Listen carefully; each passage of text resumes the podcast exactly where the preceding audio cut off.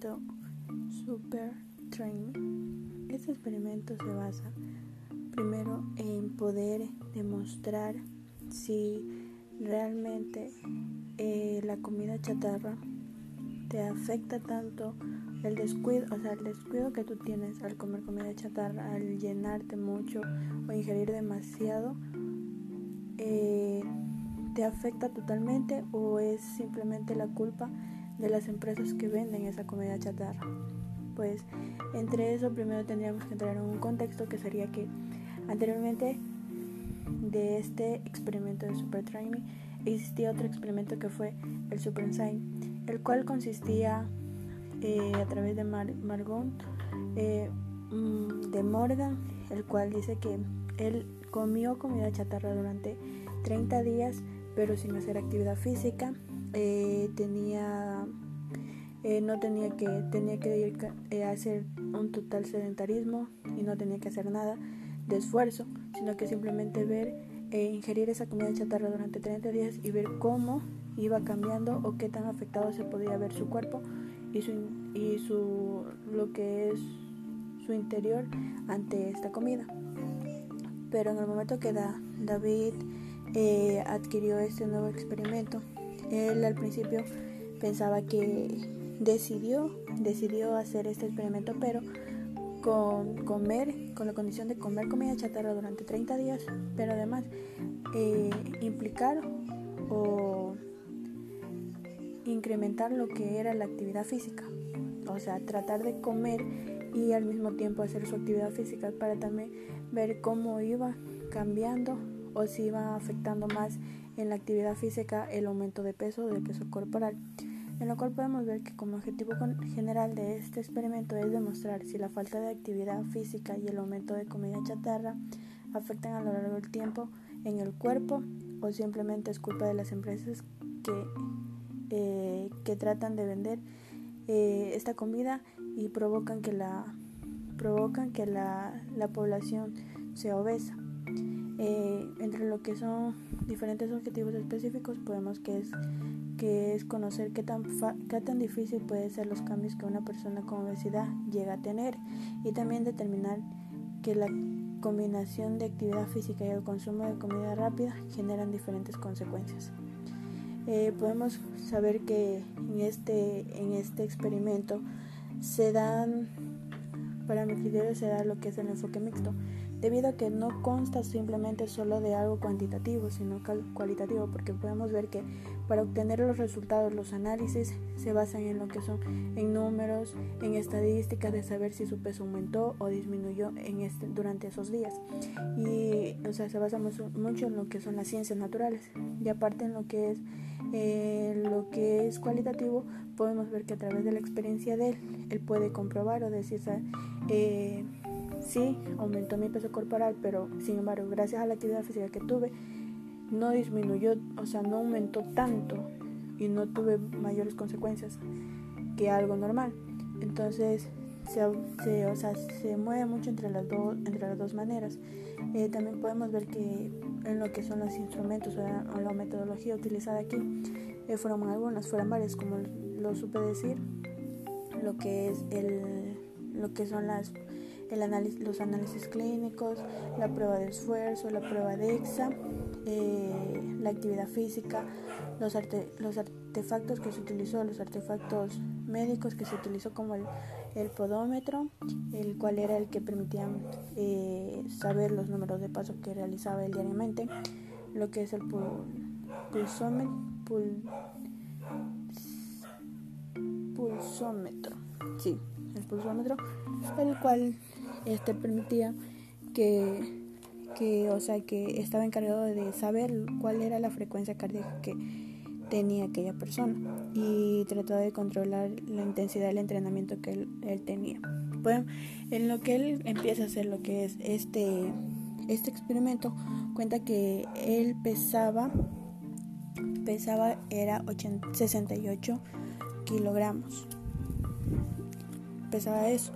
mientras, y tenía una grasa corporal que era de 15%. Mientras que él tenía, en ese experimento se basa que él tenía que comer 4.000 calorías, ingerir 4.000 calorías diarias para ver cuál era su resultado. En lo que es, y tenía que más o menos dar como 10.000 pasos diarios también y hacer mucha actividad física. Diariamente él, su, lo que era su cuerpo, su masa corporal fomentando, obviamente porque empezó comiendo tres hamburguesas, seis hamburguesas. Después, el siguiente, después de dos, cuatro días, siguió con seis hamburguesas, nueve hamburguesas. Y así fue aumentando paulatinamente. Hasta cuando llegó el último día, que él comió exactamente el último día. Comió nada más y nada menos que entre 30 y entre, entre 79 hamburguesas. Comió el último día que él pudo, el último día de experimento, comió 79 hamburguesas, lo cual a una persona normal llegar a comer tantas hamburguesas en el día te produce vómito o te produce diferentes, diferentes malestares. Pero él, sin embargo, fue aumentando poco a poco su lo que era la dieta y todo eso. Mientras que se sabe que eh, uno de los consejos o de las cosas que se puede decir es que el esfuerzo eh, exige lo que es una, una mejoría del corazón. O sea, si, si tú, tu esfuerzo físico aumenta, eso te ayuda a mejorar un poco. Aparte dice que también, también según la según la recomendación del OMS, Tú debes hacer diariamente 150 minutos de actividad física moderada, pero si haces solo 75 minutos de actividad física, tiene que ser intensa para poder tener un buen ritmo o una buena actividad física. Entre lo que es eh, las grasas y lo que es son lo que es la dieta mediterránea, que es como una dieta normal, se puede decir que tienes que ingerir más o menos un 20% de grasa, eh, un 20% de proteína y de los que son carbohidratos un 60%. Pero en lo que es la dieta rápida o de la comida rápida se ingiere un 60% de grasas, un 30% de proteínas y un 10% de carbohidratos, lo cual aumenta mucho lo que es el peso y la masa muscular de, de la persona. Podemos ver que, eh, como lo dije, el exceso de peso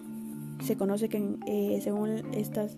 estas, este, estas entrevistas que se les hizo a diferentes personas, porque a lo largo del, del, del vídeo se podía ver cómo se entrevistaba a diferentes jóvenes, a diferentes personas y realizaban actividad física, cuántas veces asistían al, a uno de esos lugares de comidas rápidas, se sabía más o menos. Y se da a conocer que, más, que el exceso de peso en España afecta al 62% de la población, lo cual es un alto riesgo porque la mayoría de las personas no realizaban el ejercicio suficiente. Algunos decían que simplemente caminaban de su casa, ya sea hasta el lugar donde van a comer, o de su casa hacia la parada. Entonces no era algo tan fuerte como quien dice. Se puede decir que también en lo que es la, en la, en la obesidad infantil se debe mucho a la, a la dieta y a la y al, o sea, y a la actividad física que se tiene o que los padres le incrementan a sus hijos. Porque como conocemos en la actualidad muchos niños no hacen actividad física debido a que solo pasan acostados o solo pasan haciendo así en su teléfono o en sus o en sus tecnologías totalmente y no salen a divertirse o no salen a caminar como lo hacían antes. Por lo que en una parte como es de en las pruebas médicas se supo ver que el primer día en el colesterol David tenía 205 pero al momento de, de, verse el último día tenía 197 de colesterol lo cual se ve que fue una mejora o sea que no aumentó sino que más vale disminuyó en lo que es el daño a hígados sí tuvo un poco pero se mantuvo en un 70 se mantuvo normalmente. Y eso podría decirlo. Eh, también lo mismo en el colesterol, aumentó un poco, pero no tanto. Eh, se podría decir que todo esto permite que, este experimento permite ver que muchas veces eh, no es bueno que tú consumas tanta, tantas grasas o tanto de un alimento dañino por porciones demasiado grandes sin hacer actividad física. No es bueno porque eso te a la larga te va trayendo malas otras consecuencias. Gracias.